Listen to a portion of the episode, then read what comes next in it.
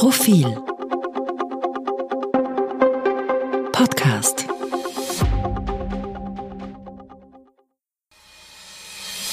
Bevor es losgeht, hören Sie noch einen entgeltlichen Hinweis. Diese Folge wird unterstützt von der Raiffeisenbank International. Das Thema Nachhaltigkeit ist ja in aller Munde. Es reicht aber nicht nur davon zu sprechen, es braucht auch konkrete Handlungen. Die Raiffeisenbank International ist als erste österreichische Bank offizieller Unterzeichner der UN Principles for Responsible Banking, einem einheitlichen Rahmenwerk für ein nachhaltiges Bankwesen. Ende September 2022 wurden die Emissionsminderungsziele der RBI von der Initiative Science-Based Targets anerkannt.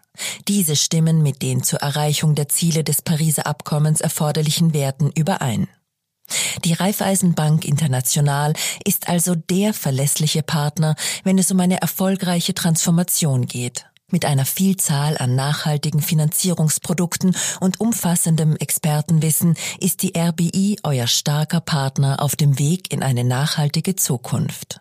Weitere Informationen zum Responsible Banking der Raiffeisenbank International findet ihr im Netz unter www.rbinternational.com. Und jetzt zurück zur aktuellen Episode. Mangelerfahrung. Flicken, stopfen, Kohle schleppen, nachhaltiger Lebensgenuss war das nicht. Ich bin aufgewachsen nach dem Zweiten Weltkrieg. Damals hatte niemand etwas, heißt es. Aber das stimmt nicht ganz. Das dicke Kind aus dem ersten Stock hatte Schokolade, ich nicht. Andere Kinder hatten hübsche Kleider, ich steckte in den geerbten Pullovern einer älteren Cousine. Sie waren an den Ellbogen fast durchgewetzt. Manche Kinder hatten eigene Zimmer, ich hatte keins. Manche Familien hatten einen Plattenspieler, wir nicht. Ich habe erfahren, was Mangel heißt. Nicht Mangel an Nahrung wie meine Eltern und Großeltern, aber Mangel an Wohnraum, an Bequemlichkeit, auch ein Badezimmer hatten wir nicht, an kultureller Teilhabe, jede Ausgabe wollte genau überlegt werden, die Gebühren für die Leihbücherei, das Geld für den Stehplatz im Theater, die Kosten für den Eintritt in Ausstellungen. Mangel an kleinen Alltagsfreuden. Alles kostete Geld, das wir nicht hatten. Kinokarten, der Espresso im Kaffeehaus, ein guter Haarschnitt. Es wurde besser, als ich anfing, Nachhilfestunden zu geben, aber noch als Studentin stand ich vor den Auslagen der Boutique Annabelle im Jonasreindl vor dem Aufgang zur Uni und starrte auf die Klamotten darin wie auf Gegenstände aus einem unerreichbaren Universum. Unsere materiellen Engpässe waren nicht die verdiente Strafe dafür, dass meine Eltern davor daran beteiligt gewesen waren, die Welt in Schutt und Asche zu legen. Meine Eltern hatten sich ohnmächtig unter dem Naziterror weggeduckt. Sie hatten ihn überlebt. Das war alles. Nie habe ich von Ihnen auch nur ein beschwichtigendes Wort darüber gehört, nichts über anfängliche Hoffnungen und dass man ja schließlich nichts gewusst habe. Vor allem meine Mutter bestand darauf, dass das Grauen vorhersehbar und bekannt gewesen war, aber auch darauf, dass es nicht nötig gewesen sei, sich dem Regime extra anzudienen. Sie schaffte es, ohne opportunistische Verrenkungen davonzukommen. Ihr späteres Leben hat sie dafür nicht belohnt. Wenn meine Altersgenossen erklärten, dass sie die Generation unserer Nazi-Eltern verachten würden, konnte ich dieser pauschalen Verurteilung nicht zustimmen. Und die nachträgliche Überzeugung von Nachgeborenen, sie wären bestimmt im Widerstand gewesen, halte ich höflich gesagt bis heute für eitle Selbstüberschätzung. Im Übrigen sind die ehemaligen Nazis nach dem Krieg solchen wie meinen Eltern wirtschaftswundermäßig davongezogen, man weiß es. Je mehr sie daran beteiligt gewesen waren, die Welt in Schutt und Asche zu legen, desto mehr profitierten sie vom Wiederaufbau. Was sie angerichtet hatten, badeten die anderen aus. Warum erzähle ich das? Weil wieder einmal pauschal Schuld zugewiesen wird. Wir müssen aufhören, in Saus und Braus zu leben, wird gepredigt. Aber wer hat denn in Saus und Braus gelebt? Klar, es gibt Leute, die das getan haben, sie werden es wohl weiter tun. Sie definieren Saus und Braus anders als unsereins.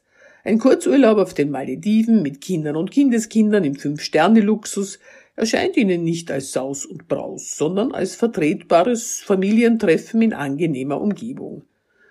Aber das Gros der Bevölkerung wir sind nicht auf einmal aus maßvoller Bescheidenheit in eine entfesselte Konsumgier gekippt, der wir uns noch dazu alle unterschiedslos überlassen konnten. Das Knausern und das Sparen, das Flicken und Stopfen, das Wasser vom Gang holen und das Gemeinschaftsklo für drei Wohnungen, mit dem viele Alte und manche Ältere groß geworden sind, das war nicht vernünftiger, nachhaltiger Lebensgenuss, sondern freudlose Armut. Und darauf folgten nicht Saus und Braus, sondern Jahre des bescheidenen Wohlstands.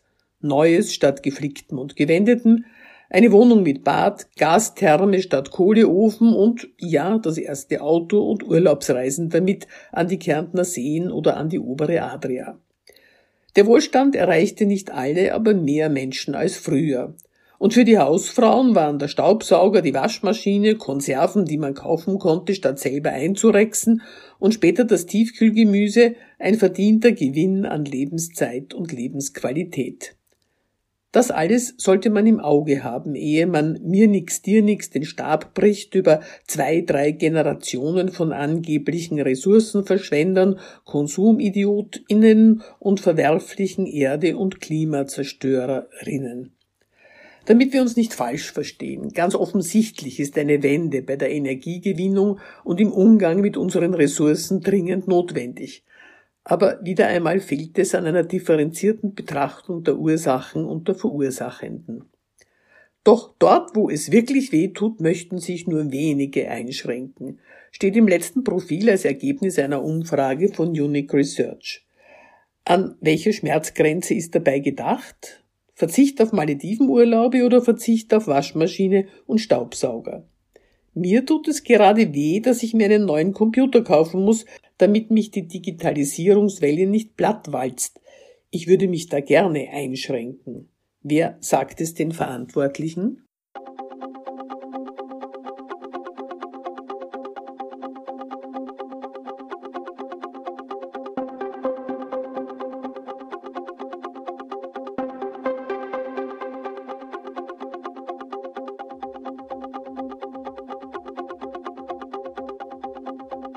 Mehr zum Thema auf Profil.at.